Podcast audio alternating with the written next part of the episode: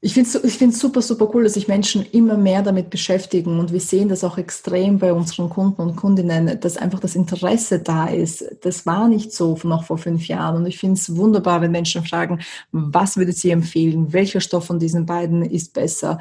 Äh, was ist ein Naturfaserstoff? Was ist ein Synthetikstoff? Wie kann ich das erkennen? Und vor allem ganz wichtig ist ja, es geht nicht nur darum, äh, wie man die Kleidung herstellt oder dieser Prozess der Herstellung, sondern auch, wie man nachher die Kleidung pflegt wie man sie wäscht und wie man auf sie aufpasst, damit man maximal daraus zieht und so die Ressourcen am besten nutzt. Also ich, ich finde es äh, wahnsinnig positiv und es freut mich sehr auch zu hören, dass immer mehr Menschen sich mit all diesen Dingen beschäftigen und Interesse zeigen.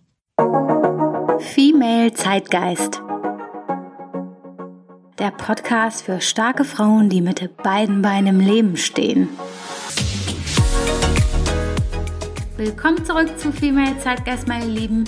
Ich bin auch zurück aus meiner Mini-Auszeit und dem Meditationsretreat und werde jetzt die nächsten Tage meines Urlaubs dafür nutzen, auch viele tolle Gespräche hier für diesen Podcast zu führen und auch spannende Themen für euch hier anbieten zu können. Ein Thema, was vielen von euch ganz besonders am Herzen liegt, ist das Thema Nachhaltigkeit, insbesondere in der Modebranche. Und ja, passend dazu habe ich heute einen ganz tollen Gast hier bei mir und zwar ist das Sabina Rachimova, Gründerin des gleichnamigen Slow Fashion Labels Sabina. Ähm, ja, Sabina legt mit ihrem Fashion Label ganz besonders Wert auf Female Empowerment und Nachhaltigkeit.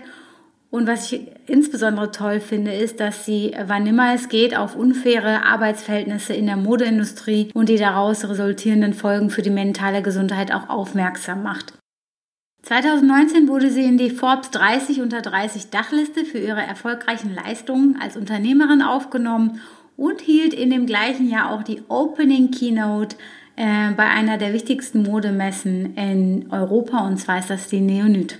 Ich fand das Gespräch mit ihr wirklich sehr, sehr toll und sehr anregend und ja, wünsche euch jetzt auf jeden Fall viel Spaß beim Zuhören.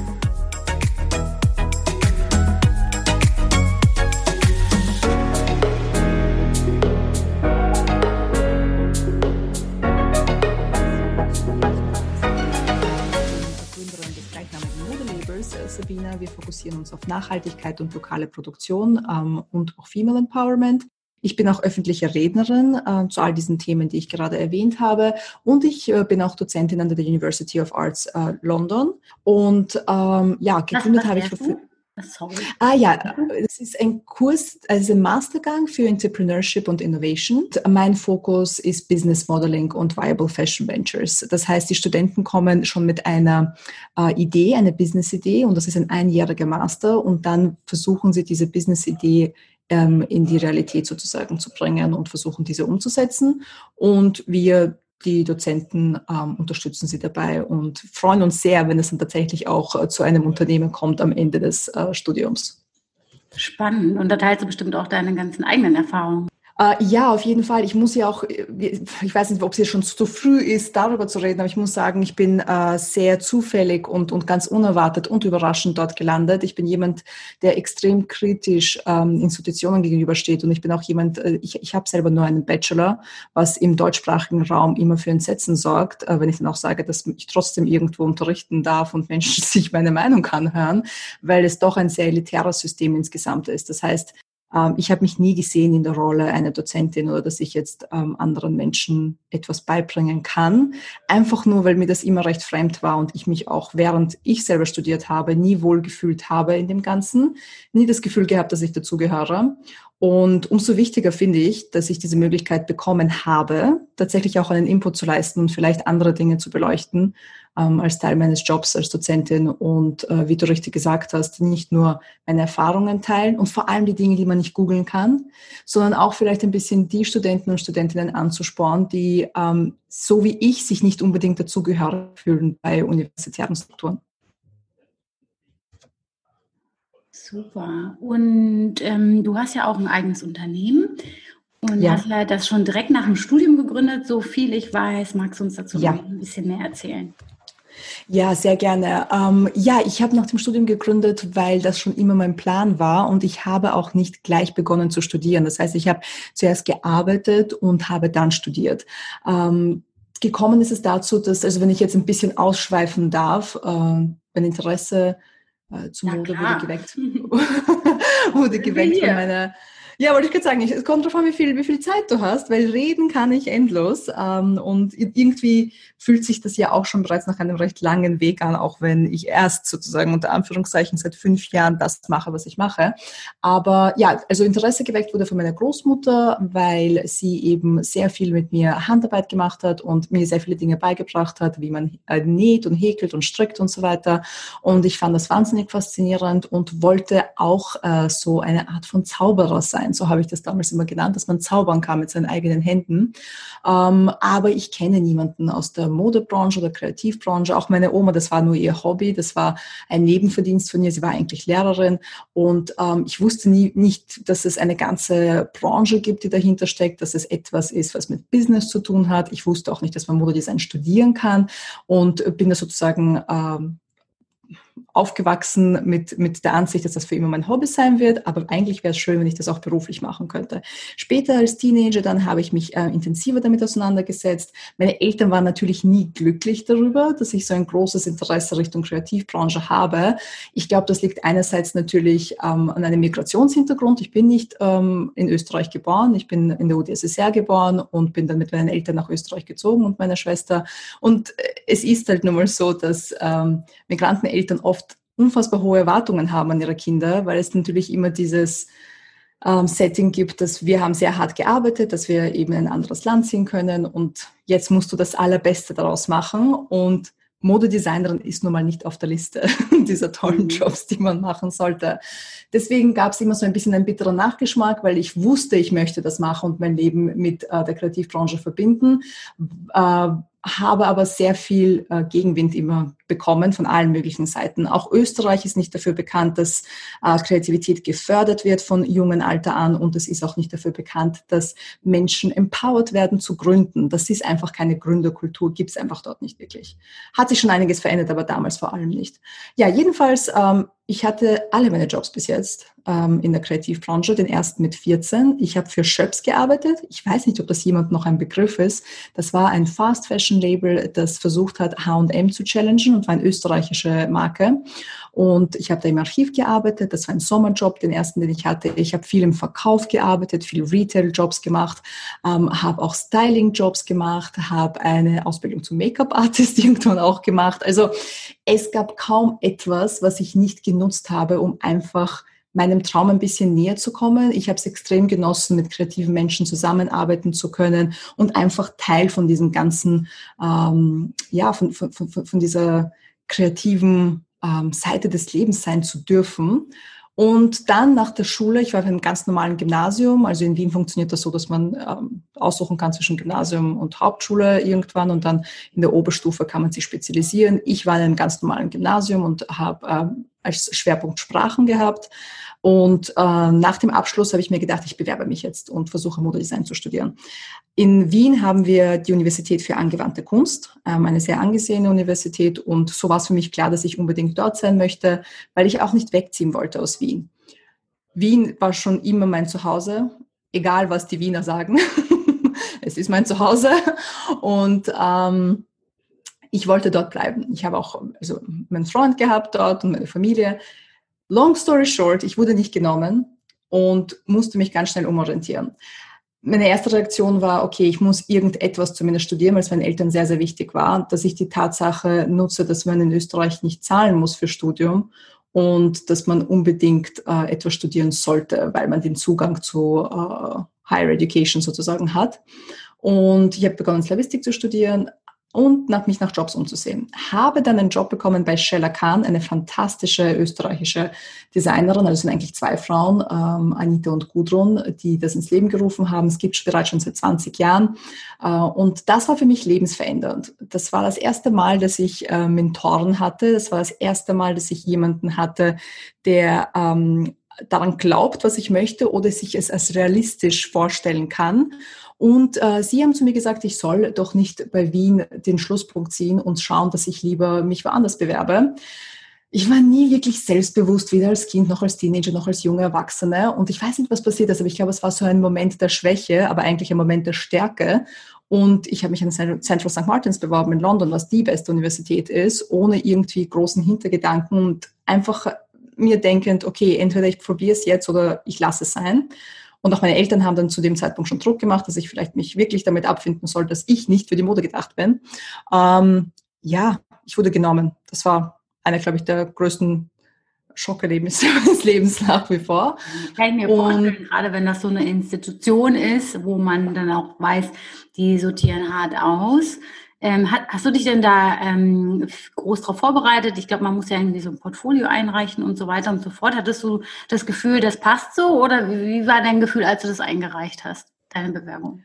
Das ist eine super Frage. Ähm, Bewerbungsprozess hat sich wahnsinnig verändert in den letzten Jahren. Damals, als ich mich beworben habe, wir reden vom Jahr 2009, ähm, war es noch ein bisschen anders. Man hat Portfolios äh, per Post eingeschickt und ich hatte auch eine äh, ein Special Circumstance sozusagen, weil ich ich war russische Staatsbürgerin zu dem Zeitpunkt, auch wenn ich schon sehr lange in Österreich gelebt habe. Es ist wahnsinnig schwierig, eine österreichische Staatsbürgerschaft zu bekommen und ich habe sie erst, äh, auch erst äh, vor ein paar Jahren bekommen und ähm, konnte mich so nicht als europäische Studentin bewerben, musste mich als International Student bewerben. Und so darf man sozusagen kein Interview vor Ort anfragen, weil man ja nicht einfach so nach England reisen kann und muss sich per Post bewerben. Ähm, ich habe damals auch, als ich mit äh, Sheila Khan eben dieses Gespräch hatte, mich hingesetzt und es war eine andere Zeit. Es ist nicht so wie heute, dass man alles googeln kann, dass es Social Media gibt, dass man sich vernetzen kann mit Menschen, die das bereits machen und Fragen stellen kann. Es ist noch immer eine Zeit, wo ich in Büchern nachgesehen habe und versucht habe, Informationen rauszufiltern von dem, was eben online ist und die Webseite zu durchforsten von University of Arts London, wo St. Martin dazugehört. Und die Deadline war nur eine Woche entfernt, äh, zu dem Zeitpunkt, wo ich beschlossen habe, mich zu bewerben. Das heißt, habe ich mich gut vorbereitet? Wahrscheinlich nicht, weil eine Woche ist nicht genug, aber ich habe wirklich mein Bestes gegeben. Ich habe äh, nicht geschlafen, nicht gegessen, nicht geduscht und, ähm, glaube ich, zwei Kollektionen zusammengestellt aus allem, was ich zu Hause hatte. Dann haben mein Freund und ich das Ganze abfotografiert, ähm, auf mir als Model und irgendwelche anderen komischen Puppen mit reingebracht ins Fotoshooting. Also diese Fotos sollen bitte niemals das Tageslicht sehen. ähm, aber ja, und das, das Portfolio habe ich dann eingeschickt und ähm, habe wirklich nicht damit gerechnet. Ich habe niemandem noch erzählt, dass ich mich bewerbe. Also es wussten nur mein Freund und ich, das war's. Es wusste niemand, dass ich mich bewerbe. Ich habe mir gedacht, ich möchte nicht durch dieses Trauma noch einmal gehen, allen erklären zu müssen, warum man abgelehnt wird von äh, einer Universität. Mhm, kann ich verstehen, ja. Ja, ja, und dann wurde ich in St. Martin genommen und so bin ich nach London gezogen und deswegen bin ich jetzt auch hier. Super, super spannend. Ja, ist wirklich verrückt. 2009, äh, ich, ich habe ja auch so um den Rädern angefangen zu studieren und es war eine andere Welt, ne? Also und das ja. mal ein paar Jahre, zehn mhm. Jahre so ungefähr. Und ähm, es lässt sich einfach überhaupt nicht damit vergleichen, mit den Möglichkeiten, die heute da sind, irgendwie Leute über LinkedIn anzusprechen und sagen, hey, du machst das und das, wie bist du dazu gekommen, hast du einen Tipp, was auch Ganz immer. genau. Die Leute sind so einfach und so zugänglich. Ähm, das, das, das war damals schon ein bisschen anders. Ja, und dann hast du in London angefangen, Modedesign zu studieren. Und was ist dann passiert? Genau. Äh, ja, jetzt versuche ich ein bisschen London zusammenzufassen, weil sonst sitzen wir noch morgen da, wenn ich jetzt alles im Detail erzähle.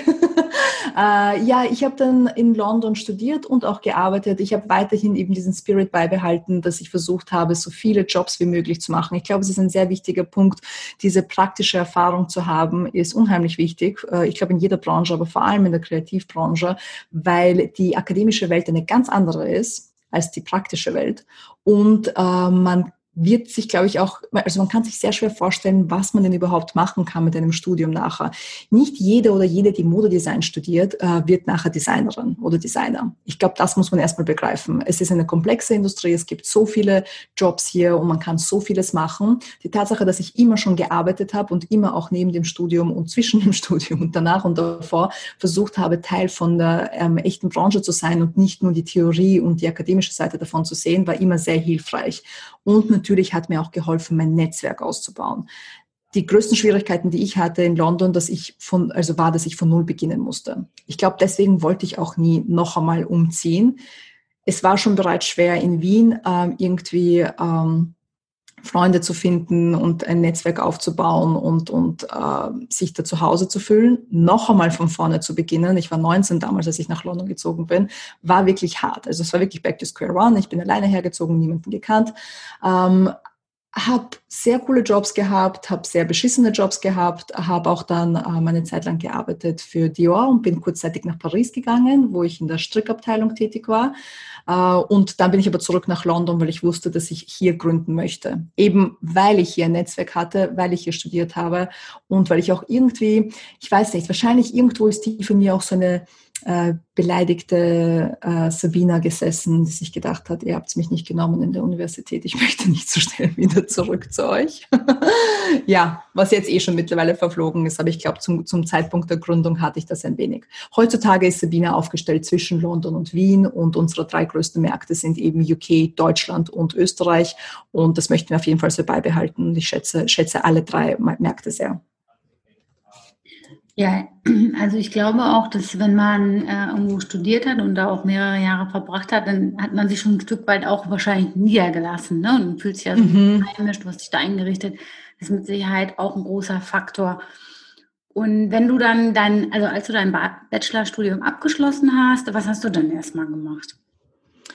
Ähm, dann habe ich mal geschaut, ich wusste eben, dass ich gründen möchte und dann habe ich mich nach allen möglichen Optionen umgesehen. Sprich, wo kann ich Finanzierung herbekommen? Was für Funds gibt es? Was für Support und Sponsorings, Awards, alles Mögliche.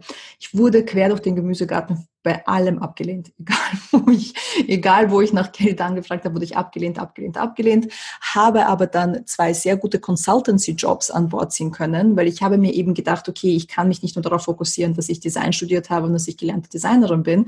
Ich habe ja auch ähm, aufgrund von meinem bisherigen Werdegang viele Social Skills entwickeln können und habe dann auch schnell gemerkt, dass ähm, ich nicht so schlecht rhetorisch unterwegs bin. Ich spreche mehrere Sprachen. Ich habe eine gewisse Überzeugungskraft, die gut auf Menschen wirkt und ich kann kann oft Dinge gut zusammenfassen, die sich komplex anhören und diese aufbrechen. Deswegen habe ich dann auch schon sehr früh begonnen, Consultancy zu machen und versuchen, Menschen da zu unterstützen, äh, wo es notwendig ist, sei es jetzt mit kreativen Gedanken, mit kreativen Konzepten oder einfach dieses Thinking outside the box, was mir schon immer recht gut gelegen ist. Äh, habe dann mit Sony zusammengearbeitet und habe mit einem italienischen Taschenlabel zusammengearbeitet, die mich dann recht gut bezahlt haben für die Consultancy-Arbeit und so konnte ich das Unternehmen starten. Das heißt, die erste Kollektion, da habe ich noch alles alleine genießt Need gemacht und ähm, vermarktet auch noch und habe dann in der zweiten Saison ein Sponsoring von Fashion Scout bekommen, so dass ich auf der London Fashion Week zeigen konnte und das alles bezahlt war. Also Make-up-Team, Hair-Team, Location, was natürlich sensationell und fantastisch war. Prinzipiell, wenn man in St. Martin studiert, das ist ein recht klassischer Zugang. Das ist eine wahnsinnig tolle Universität, äh, vor allem, weil es so viele ähm, inspirierende Studenten und Studentinnen vor Ort gibt, von denen man sehr viel lernen kann. Aber damals, als ich studiert habe, wurde einem noch immer nur so eine Art von Erfolgsgeschichte vermittelt. Das heißt, wenn man jetzt äh, Designer wird, dann muss man unbedingt auf der Fashion Week zeigen, dann muss man unbedingt diese und diese Presse überzeugen und in diesen Geschäften verkaufen, sonst ist man nicht erfolgreich. Und ich habe extrem versucht, diese Designerin zu sein und diesen Weg ähm, anzustreben bis ich nach zwei Jahren komplett ausgepowert, komplett, komplett geldlos und verzweifelt dagestanden bin, weil dieser Weg ist einfach nicht nachhaltig und darüber spricht niemand. Es ist irgendwie so eine Erwartungshaltung da, dass man alles, alles, alles geben muss, bis nichts von einem da ist. Und ich glaube, das war so der springende Punkt, wo ich begonnen habe nachzudenken, warum ich überhaupt damit begonnen habe. Ich wollte immer Teil der Kreativbranche sein, weil ich mich für das Handwerk interessiert habe, weil ich etwas verändern wollte, weil ich so viel Respekt immer für die Macher, also und die Macherinnen, die Manufacturer hinter dem Ganzen hatte und ähm, ihnen die Plattform auch geben wollte. Und was tue ich? Ich tue genau das Gegenteil. Ich versuche eine fremde Erfolgsgeschichte zu leben. Ich versuche mich anzupassen an äh, Strukturen, bei denen ich nie gewinnen kann, weil ich einfach auch nie Teil davon davon war. Und ich glaube, da begann so das richtig große Umdenken vor drei Jahren, wo sich auch das Leben dann sehr viel verändert hat. Ähm, und seitdem haben wir bei Sabina so vieles umstrukturiert, wir machen keine Fashion Shows mehr. Dafür sind wir jetzt bekannt für unsere innovativen Selling Strategies. Wir haben äh, viele äh, spannende Projekte gemacht, wie zum Beispiel Mixed äh, Shopping, äh, Real, äh, Shopping Reality Experiences, wo man mit HoloLens-Brillen in die virtuelle Welt reisen konnte und unsere Dinge dort shoppen konnte. Wir haben viele ähm, auch Social Media Projekte gehabt, wo wir dann mit Influencern zusammengearbeitet haben und das aber noch eben vor ein paar Jahren, wo es noch nicht so ein Riesending war, äh, mit Direct Direct äh, See Now by Now Swipe-Up-Links, dass man alles, was sofort rauskommt, auch sofort kaufen kann, was auch sehr unüblich ist, weil normalerweise wartet man sechs Monate, bis die Teile rauskommen.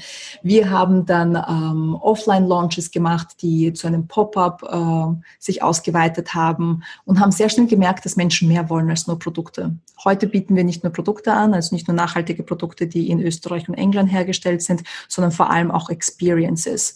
Wir wollen unsere Kunden und Kundinnen mit an Bord nehmen und mit ihnen teilen, was es bedeutet, einen nachhaltigen Lifestyle zu führen, aber auch, was sie äh, leisten können und machen können, um Teil davon zu sein. Wir bringen Menschen bei, wie man häkeln kann oder stricken kann oder seine eigene Kleidung reparieren kann. Diese Workshops sind sehr populär.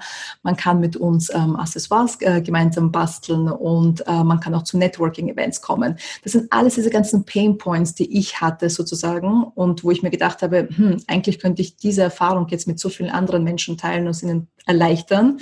Und so ist heute Sabine mehr als nur nachhaltige Produkte, sondern eben nachhaltige Produkte, Experiences und Podcasts, Networking Events, Webinars und so weiter. Mhm. Ich habe jetzt tausend Fragen dazu.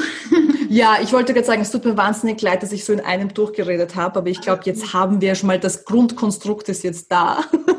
Jetzt können wir die Fragen machen. Genau, ich mag selber ähm, keine Podcasts, wo der Host die ganze Zeit unterbricht. Ähm, und deswegen bin ich eher so jemand, ich lasse jemanden lieber aussprechen und dann kann man das ja immer noch aufarbeiten. So, ne? Äh, deswegen genau. ist gut. Du hast jetzt ganz oft wir gesagt, Sabina. Äh, wer ist denn ja. damit gemeint? Wer, wer, wer ist wir? Wir, ja, äh, wir ist mein Team und ich. Mhm. Ähm, und auch wenn ich nicht wir sind jetzt zehn Personen, also wir sind zwei Vollzeit, äh, drei Halbzeit und fünf Freelancer und wir sind auch ein Female-led Team, also wir sind nur Frauen im Team. Ähm, und ich sage immer wir, weil das Ganze natürlich keine One-Woman-Show ist. Äh, wenn ich über die Early Stages, also die Anfangsphase vom Unternehmen rede, da war viel ich alleine und natürlich hatte ich dann äh, die größte Unterstützung, die man sich nur vorstellen kann von Familie und auch meinem Mann. Ähm, und, und dafür bin ich endlos dankbar. Aber ich sage eben trotzdem immer wir, weil ich allein als Person hätte all das nie auf die Beine gestellt. Das war eben immer diese Community, immer die Menschen um einen herum und heutzutage mein Team, das äh, absolut sensationell ist. Also deswegen immer wir und niemals ich. Ich glaube, nie, niemand ist irgendwie alleine erfolgreich. Ne? Man hat ja immer Leute, die einen supporten, unterstützen, mit Rat und Tat zur Seite stehen. Von daher, ähm, ja. Zehn-Personen-Team ist ja auch äh, mit Sicherheit ähm, gar nicht immer einfach. Ne? Viele Personen, unterschiedliche Meinungen. Wie arbeitet ihr denn ja. im Team zusammen? Ja, ich gebe dir vollkommen recht. Äh, zehn ist gar nicht so wenig und das merkt man dann erst, äh, ich glaube vor allem wahrscheinlich in so Krisensituationen wie im Moment, weil es ist ja auch viel Verantwortung dann für einen, wenn, wenn man so viele Menschen hat, die mit einem zusammenarbeiten. Ich schätze es sehr, dass wir alle unterschiedliche Meinungen haben und wir haben auch schon vor der Pandemie aus verschiedenen Ländern gearbeitet. Dadurch, dass ich eben zwischen ähm, Österreich und England aufgestellt bin, aber auch viel nach Deutschland äh, verkaufe, haben wir Teammitglieder, die in England, in Deutschland und ähm, in Österreich sitzen. Und äh, dementsprechend haben wir uns quasi schon früh vorbereitet auf dieses digitale Leben und haben schon immer sehr viel online gearbeitet. Mir ist es auch wichtig, dass ich ähm, ein bisschen hinterfrage, wie die Modebranche so funktioniert, was den Teamgeist betrifft. Ich habe bei so vielen Unternehmen gearbeitet, wo ich mich einfach gefühlt habe wie eine weitere Person, die jederzeit ersetzbar ist. Und das möchte ich nicht. Ich möchte nicht, dass mein Team sich jemals so fühlt oder die einzelnen Teammitglieder sich jemals so fühlen. Äh, wir versuchen viel auch Austausch herzustellen unter uns und encouragen immer, dass äh, man teilen soll, was einen gerade inspiriert oder wütend macht oder nervt oder besonders motiviert. Also es ist mehr als nur gemeinsam arbeiten. Es fühlt sich an wie so eine kleine Familie. Du, du hast ja auch gerade ähm, in, in, in deiner Antwort ähm, die, sag ich mal, Probleme der Modebranche auch angesprochen. Ja, das ist ja eine sehr mhm spezielle Branche ähm, und auch die Regeln, mit denen du konfrontiert wurdest, auch schon äh, ganz früh in deiner Karriere. Und jetzt in deiner eigenen ähm, Firma hast du jetzt natürlich eine Möglichkeit, Dinge an, anders anzugehen. Was habt ihr denn jetzt gemeinsam anders gemacht, ähm, was so in der Modebranche ähm, nicht sage ich mal, vor Corona. Jetzt passiert ja auch ganz schön viel, muss man sagen. Ja, ja. Ehrlicherweise. Aber ähm, was, was, macht euch so besonders und ähm, was hast du sozusagen für dich auch äh, mitgenommen aus der Zeit, die für dich ja auch so hart war äh, während ähm, deines Werdegangs? Ja, ähm, mehrere Dinge. Also einerseits natürlich, wenn man den persönlichen Faktor ähm, anspricht, den wir jetzt kurz auch schon hatten in der letzten Frage. Ähm, es war oft frustrierend, wie ähm, man so viel gratis arbeiten musste, also ohne Bezahlung arbeiten musste. Das fand ich schon immer furchtbar, dass einfach eine Erwartungshaltung da ist, dass es genug ist, wenn du etwas auf deinen Lebenslauf schreiben kannst und einfach prinzipiell diese Einstellung, als würde man immer jemandem was schulden und man muss immer geben, geben, geben, aber bekommt nichts zurück. Das wollte ich auf keinen Fall mitnehmen in mein Unternehmen. Das heißt, wir unterstützen keine äh, unbezahlten Praktikas, die weit verbreitet sind in England. Wir unterstützen es nicht, dass äh, Menschen nicht bezahlt werden für die Arbeit, die sie mit uns machen, seien das jetzt Models oder Fotografen oder sonstiges. Also alle Menschen, die mit uns arbeiten, werden auch entlohnt und ähm, das ist uns auch ein riesiges Anliegen, weil auch das ist ein Teil der Nachhaltigkeit und Nachhaltigkeit wäre schon der zweite Punkt, den ich gerne ansprechen würde. Ähm, ich glaube eben, weil ich so naiv eingestiegen bin in das Ganze und weil für mich Mode ähm, etwas war, was sich hauptsächlich um Handwerk und, und schöne Materialien dreht und eben dieses Gefühl von, von gemeinsam Zeit verbringen mit meiner Oma und Dinge kreieren, war ich wirklich schockiert zu sehen, wie wir immer nur das Endprodukt sehen, aber niemand fragt, wer es gemacht hat oder wie es gemacht wurde oder wer dahinter steckt. Und als wir noch vor fünf Jahren gegründet haben, also als ich Sabine vor fünf Jahren gegründet habe, war das noch immer nicht so ein Thema. Äh, das Gespräch um die Nachhaltigkeit hat sich extrem vermehrt und das ist auch gut so. Aber das war mir sehr wichtig bei der Gründung, wirklich zu sagen, ich möchte, dass Menschen wissen, wo wir die Sachen nähen, wer diese Sachen näht. Ich möchte, dass Manufacturer und Supplier auch eine Plattform haben und ich möchte keine Hierarchie aufbauen, wo einem das Gefühl gegeben wird, dass die Designer und Designerinnen ganz oben sitzen und alle anderen sind drunter. Das unterstütze ich gar nicht. Also das wären, glaube ich, diese zwei Hauptpunkte, die mir besonders wichtig waren äh, bei der Gründung. Und wo werden äh, die, deine Produkte produziert? Macht ihr die selber in Österreich oder wo, wo werden die produziert? Äh, also Österreich und England sind die zwei Hauptländer. Im Moment ist alles in Österreich und England und wir werden unseren Strick demnächst äh, von England nach Portugal bewegen, ähm, aus Nachhaltigkeitsgründen, weil es dort im Moment nachhaltigere äh, Materialien gibt, die sozusagen unser Produkt noch verbessern könnten. Und im Moment ist es so, dass wir auch ein Studio in East London haben, in Hackney Wick. Das heißt, einiges wird dort hergestellt, zum Beispiel die Masken, die wir jetzt seit kurzem anbieten, die werden direkt vor Ort in unserem eigenen Studio genäht. Accessoires werden dort gemacht und Handhäkelsachen zum Beispiel auch. In Österreich, in Wien, haben wir ein kleines, kleines Strickstudio. Und das Strickstudio, da ist äh, meine Mama in charge. Das ist auch ganz zufällig passiert, dass meine Mama vor äh, viereinhalb Jahren Teil des Unternehmens geworden ist. Ich habe nicht gewusst und nie gewusst, dass meine Oma, während sie mir das Häkeln beigebracht hat, meine Mama schon damals das Stricken beigebracht hat. So ist meine Mama wahnsinnig gut mit Handstrick und das wusste ich einfach all die Jahre nicht, bis sie mir aushelfen musste mit einer Deadline und einfach absolute Wunder vollbracht hat, hat so dass ich sie halt äh, gefragt habe, ob sie nicht Teil des Teams sein äh, möchte und Teilzeit sozusagen mit uns mitarbeiten möchte. Und meine Mama ist eben zuständig für das äh, Strickstudio, wo der ganze Handstrick passiert. Das wird in Wien gemacht im Moment.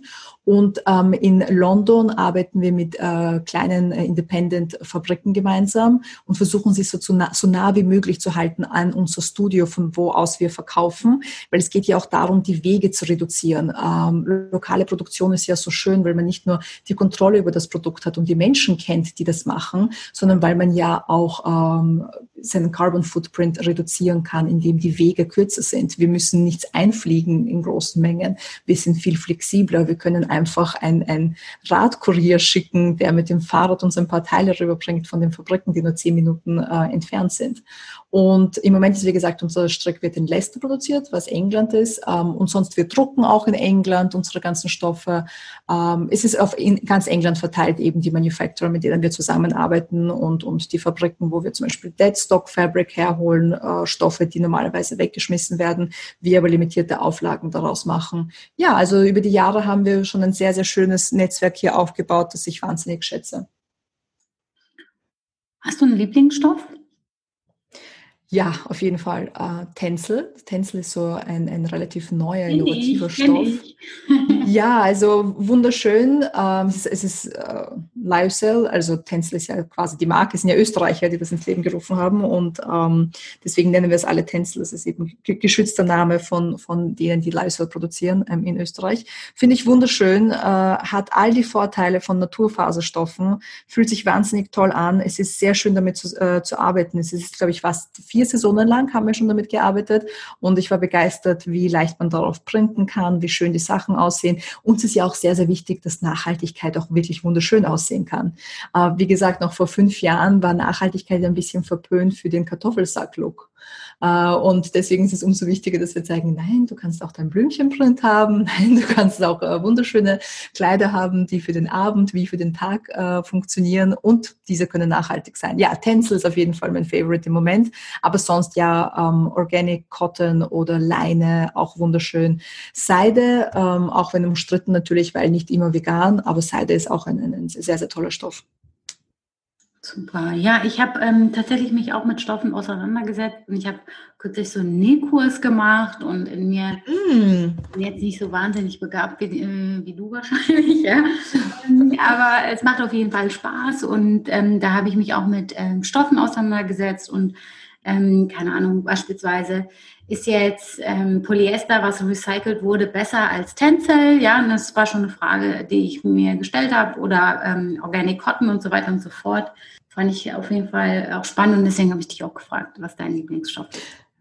Ich finde es ich find's super, super cool, dass sich Menschen immer mehr damit beschäftigen und wir sehen das auch extrem bei unseren Kunden und Kundinnen, dass einfach das Interesse da ist. Das war nicht so noch vor fünf Jahren und ich finde es wunderbar, wenn Menschen fragen, was würdet Sie empfehlen? Welcher Stoff von diesen beiden ist besser?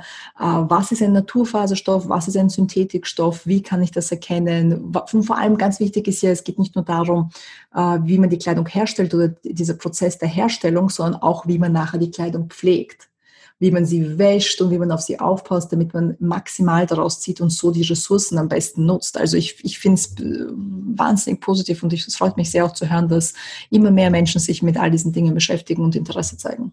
Ja, auf jeden Fall. Und ich merke das zum Beispiel auch bei uns in der Community, dass das Thema Nachhaltigkeit halt total ähm, wichtig ist und ähm, wenn wir über Produkte sprechen, dann bekomme ich dann auch schnell Nachrichten wie, hey, gib das doch mal bei CodeCheck ein, da siehst du dann sozusagen, was für Inhaltsstoffe da drin sind und wie gut die sind mhm. und wie nachhaltig sie, sie, sind und so weiter und so fort. Und so bin ich dann selber auch dazu gekommen. Auch zum Beispiel, ich bin auch ein riesen ähm, Beauty-Produkt-Fan und äh, mhm. wenn man so will, ähm, vielleicht sogar noch mehr als Fashion. Und äh, da diese Transparenz und so weiter und so fort. Also wir haben ja darüber gesprochen vorhin, wie es vor zehn Jahren war.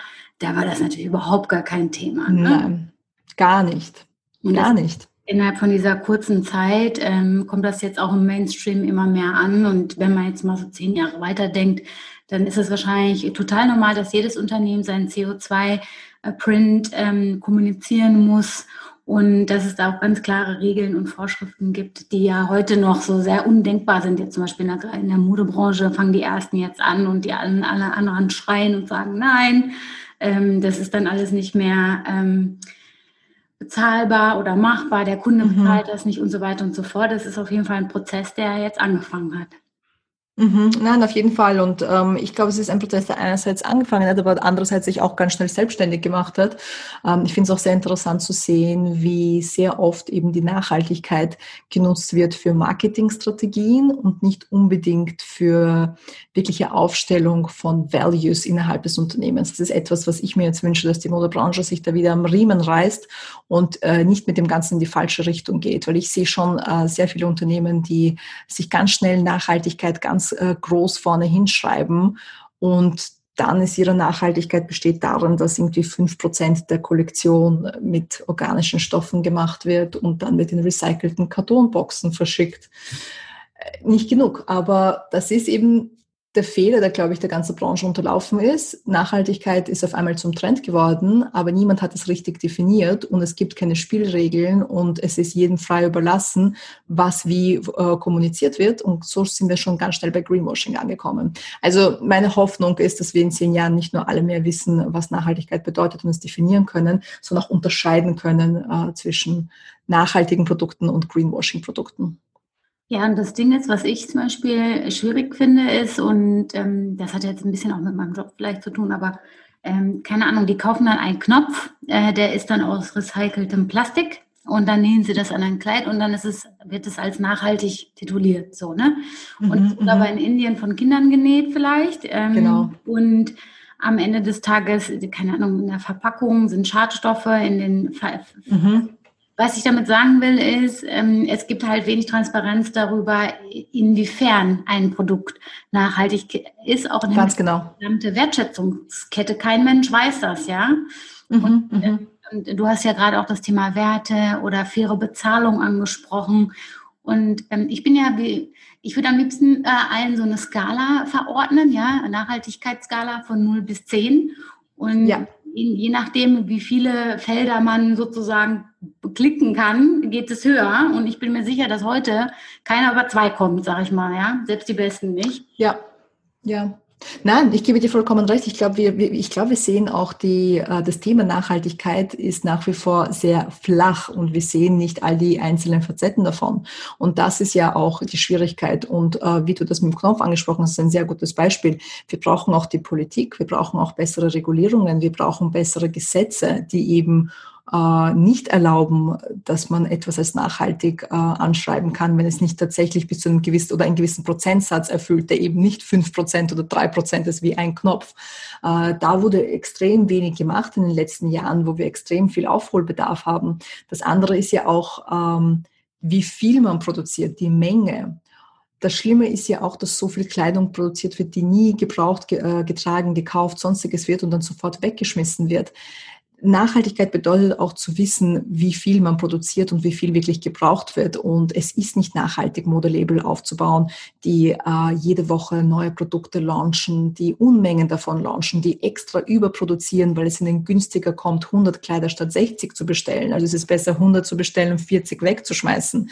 Das ist ja alles absurd als Konstrukt an sich, aber es wird viel zu wenig darüber geredet. Und dann gibt es diese Labels, dann gibt es diese Marken, die jeden Tag neue Produkte bringen, aber fünf Prozent davon sind nachhaltig und darüber werden sie reden und reden, das ausschlachten bis zum geht nicht mehr, bis wir alle daran glauben, dass sie ja auch versuchen. Aber das ist eben so schwierig und mehr können wir im Moment nicht machen. Ja, ich glaube, wir müssen vielleicht ähm, alle kritischer sein, sowohl in der Branche, aber auch als äh, Konsumenten und Konsumentinnen.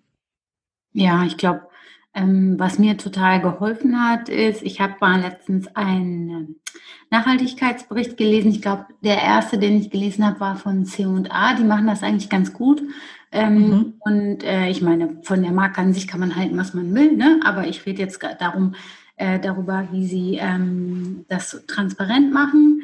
Ähm. Und das hat mir zum Beispiel auch geholfen, so mich überhaupt erstmal in dieses Thema so ein bisschen einzuarbeiten, weil diese ganzen unterschiedlichen Facetten von was ist eigentlich Nachhaltigkeit und in, in welchen unterschiedlichen Bereichen zeigt sich das, ist mir erst so bewusst geworden, nachdem ich mal angefangen habe, so Nachhaltigkeitsberichte von unterschiedlichen Firmen zu lesen, H&M hat mhm. auch ein ähm, oder veröffentlicht ja auch ein und viele andere auch. Ähm, also wenn, wenn ähm, du jetzt zuhörst und denkst, hey, ich möchte mich damit weiter auseinandersetzen, dann ist das so ein Tipp von mir, sich mal diese Nachhaltigkeitsberichte, die ja öffentlich auch zugänglich sind, anzusehen. Und das hilft einem, mhm. das Thema mal einzudenken, wenn man jetzt nicht so wie Sabina ähm, der Fashion-Profi ist und sich mit dem Thema auch beruflich auseinandersetzt, jeden Tag. Ja, ich glaube, das ist ein wichtiger Punkt, den du ansprichst. Wir müssen unbedingt äh, diese ganzen Informationen auch auf den Webseiten haben. Und wie, wie, ich schon erwähnt habe, es geht eben darum, die Kunden mitzunehmen auf diesen Weg. Zu sagen, wir wollen euer Feedback, wir wollen hören, was ihr gerne wissen wollt oder wo die Schwierigkeiten liegen äh, mit nachhaltigem Shoppen oder Umstellung auf nachhaltiges Shoppen und sie auch da wirklich unterstützen und nicht irgendwie diese Erwartungshaltung haben, dass alle Bescheid wissen und hier ist das nachhaltige Produkt, kauf's einfach. Ja. Jetzt hast du ja gerade schon das Wort Schwierigkeiten erwähnt. Äh, was sind mhm. denn so die Schwierigkeiten, die du ähm, in deinem Alltag auch als Unternehmerin hast und insbesondere auch in der Gründungsphase als äh, schwierig empfunden hast? Ähm, einige Sachen. Ich glaube, ich habe schon angesprochen, aber eine Sache ist natürlich die Finanzierung. Ähm, also das Geld aufzutreiben, um loszulegen, aber dann auch äh, auszubauen, skalieren und, und größer zu werden, ähm, ist eine Challenge. Und das andere ist, die richtigen Menschen zu finden und an Bord zu holen, also das Team aufzubauen, war eine große Herausforderung. Und natürlich ähm, eine Female Founderin zu sein, also eine weibliche Gründerin, äh, eine Gründerin, das ist auch eine Challenge an sich, die ich auch bestimmt unterschätzt habe. Äh, es gibt in der Modebranche sowieso, also 70 Prozent des Workforces ist äh, zwar weiblich, aber nur 25 Prozent sind in Leadership-Positionen und bei der Gründung, bei der Gründerinnen und Gründern sind es noch viel weniger, dann ähm, der Frauenanteil ist noch niedriger und das ist mir sehr schnell aufgefallen. Bei den ersten Networking-Events, wo ich war, bei den ersten Pitch-Events, wo ich eben versucht habe, für das Unternehmen äh, Finanzierungen zu bekommen oder gewisse Projekte zu bekommen, war ich immer in der Unterzahl als Frau. Und das bedeutet natürlich aber auch, dass die Menschen, die die Macht haben, Geld auszuteilen oder Projekte auszuteilen oft dann auch Vorurteile haben, weil sie eher an die männlichen Kollegen dann glauben als eben an die Frauen. Das war auf jeden Fall auch eine Herausforderung und ist es auch heute noch. Ich glaube auch, wenn man ein Unternehmen hat, das wie unseres sich sehr viel auf ähm, Frauenrechte und äh, Female Empowerment äh, fokussiert und auch Frauenkleidung macht, die viel mit Blümchen übersät ist und so weiter und so fort, wird man das sehr schnell in eine Ecke geschoben und nicht immer ernst genommen äh, und muss sich da irgendwie oft, muss, muss oft härter arbeiten als äh, vielleicht die männlichen Kollegen in dem Ganzen. Also das sind auf jeden Fall die, die Herausforderungen, die ich so hatte. Das muss man sich mal reinziehen. Ne? Die Frauen kaufen es und bezahlen und mhm, mhm, was die Frauen tragen. Ja, und, und genäht wird das ja auch fast alles von Frauen. Also das muss man ja verstehen, dass die ganze Branche darauf aufgebaut ist, dass ähm, ein gewisse, eine gewisse Gruppe der Gesellschaft ausgenutzt wird schlecht bezahlt wird, schlecht behandelt wird und damit ein anderer Teil davon extrem profitieren kann. Und dieser Teil, der eben profitiert, der ist hauptsächlich männlich, weil so sind die ganzen Unternehmen aufgebaut. Je weiter oben man ist in der Position, je männlicher wird es. Und das ist nun mal bei Leadership-Rollen so und bei Gründern ist das so. Und man merkt das auch extrem, wenn man so Panels sich ansieht äh, oder Webinare und dann laden sie Menschen aus den hohen Positionen ein, wird dann sehr schnell sehr klar, dass es sehr männlich und sehr weiß wird. Gibt es auch etwas, von dem du heute sagen kannst, Mensch, hätte ich das anders lieber gemacht? Uh, viele Sachen. Einerseits, das ist ein lustiger Gedanke, weißt du, ich denke mir, uh, ich hätte es lieber anders machen sollen, aber dann frage ich mich, wäre ich da, wo ich jetzt bin, wenn ich es anders gemacht hätte? Oft braucht es ja einfach diesen Weg und dieses Leiden und dieses ähm, auf die Nase fallen und vielleicht fünf, sechs, sieben, acht Mal hintereinander, bis man es richtig gemacht hat. Ich habe gegründet, ohne irgendeinen Business-Background zu haben. Ich habe ja nicht Wirtschaft studiert. Ich habe ja äh, nie in dieser Seite, also wirklich nie gearbeitet auf der, auf der wirtschaftlichen Business-Seite und musste mir da sehr vieles selber beibringen. Und das war extrem viel äh, Trial- und Error-Situation, ähm, die ich sehr schätze. Und ich glaube, es hat mir auch geholfen, meinen eigenen Weg zu finden. Aber im Nachhinein hätte ich mich vielleicht besser informieren sollen, was da genau die Erwartungshaltung ist und mich besser vorbereiten sollen darauf und mir selber ein bisschen den Weg erleichtern. Was konkret meinst du damit? Also hätte ich. Ähm, allein ja, allein Businessplan schreiben. Ich glaube, als ich meinen Businessplan geschrieben habe, habe ich eben diesen großen Fokus gelegt auf Nachhaltigkeit, auf Produktentwicklung, auf Teamaufbau, aber viel weniger Fokus auf, wie das Ganze finanziert wird, wann ich wachsen kann, wie ich wachsen kann. Deswegen war ich auch nach zwei Jahren an diesem Punkt, wo ich mir gut überlegen musste, ob ich so weitermachen kann oder nicht und musste eben umdenken. Ich habe vieles von dem Konzept, ähm, das ich aufgeschrieben habe und geplant habe, ähm, auf die falschen Dinge basiert und einfach den Fokus zu sehr gelegt auf äh, Marketing und, und äh, Produktentwicklung und so weiter, aber nicht genug auf die finanzielle Seite des Unternehmens, dass es auch da nachhaltig wachsen kann. Sprich mit einkalkuliert äh, Risiken und, und Dinge, die nicht so laufen, wie ich wollte oder Verkaufe, die sich äh, nicht so stark ähm, erweisen, wie ich mir das erwartet habe. All diese Sachen hätte ich das gewusst und hätte ich das besser geplant, hätte ich ähm, eine bessere Zeit gehabt, vor allem in den ersten zwei Jahren der Gründung. Gibt es ähm, einen Rat, äh, den du ähm, jemandem geben kannst, der selber darüber nachdenkt, ein Modelabel zu gründen? Was, was sind so die wichtigsten Punkte deiner Meinung nach?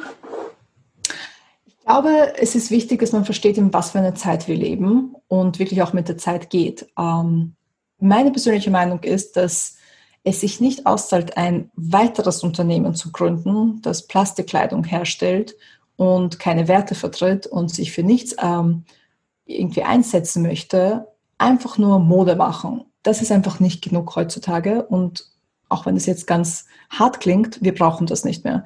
Also ich kann nur allen raten, das sage ich auch meinen Studenten und Studentinnen immer, wenn äh, Consciousness nicht äh, wirklich im, im, im Kern deines Business-Konzeptes ist, mach es bitte nicht. Das ist, glaube ich, so einer eher der härteren Ratschläge, aber ich glaube, es ist sehr, sehr wichtig, dass wir das ansprechen.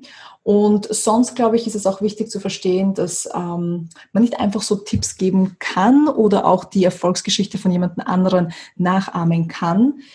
Dadurch, dass es gesellschaftliche Strukturen gibt und wir nicht alle nach denselben Regeln spielen, gelten auch nicht dieselben Sachen für uns alle.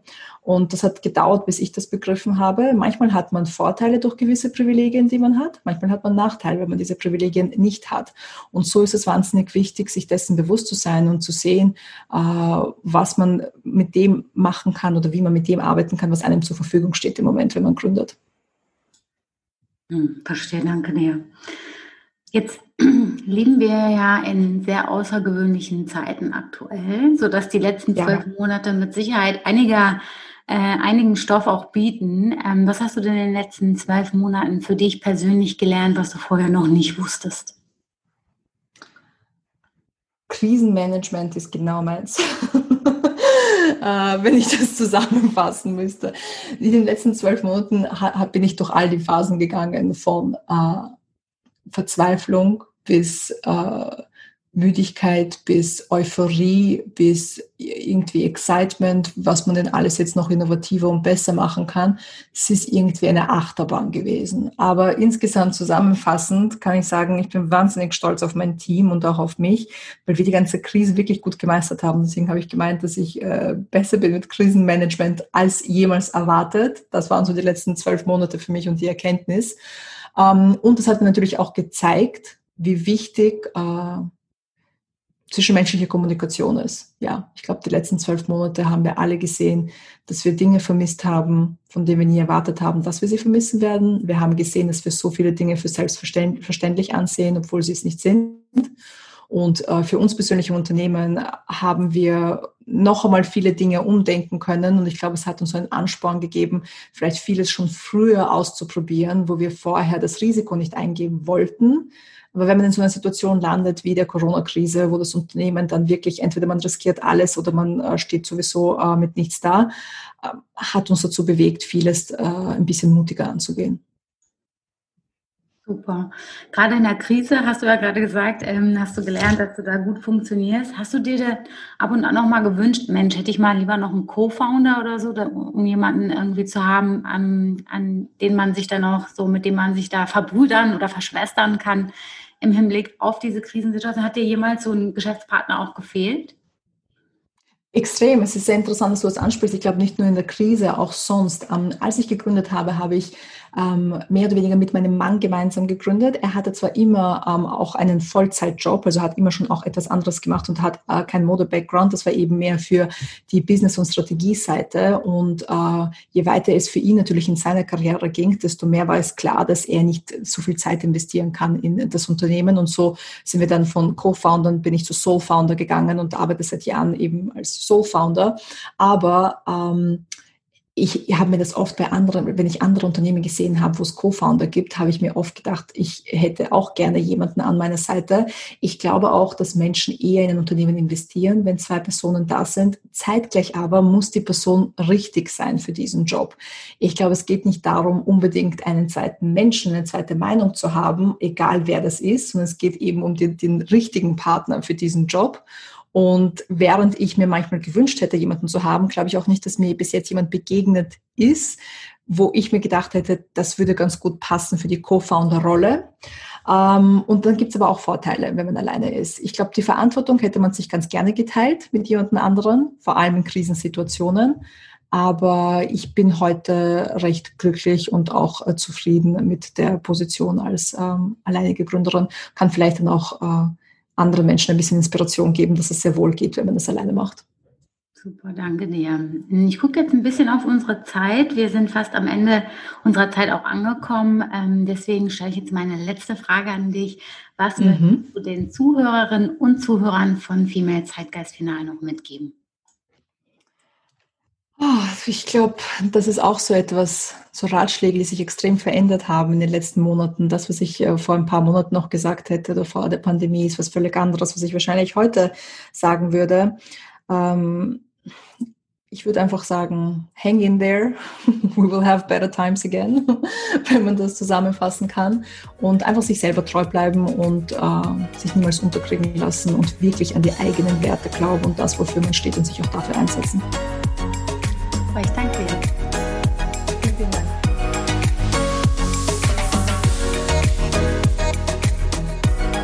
Das war das Interview mit Sabina Rachimova, Gründerin des Slow Fashion Labels Sabina. Folgt Sabina gerne auf Instagram und äh, ja, natürlich auch sehr gerne Female Zeitgeist. Ich freue mich wie immer über Herzchen, Sternchen und Podcast-Bewertung. Ansonsten hören wir uns wie gewohnt in zwei Wochen wieder. Bis dahin, passt auf euch auf. Ich freue mich auf euch. Thank you.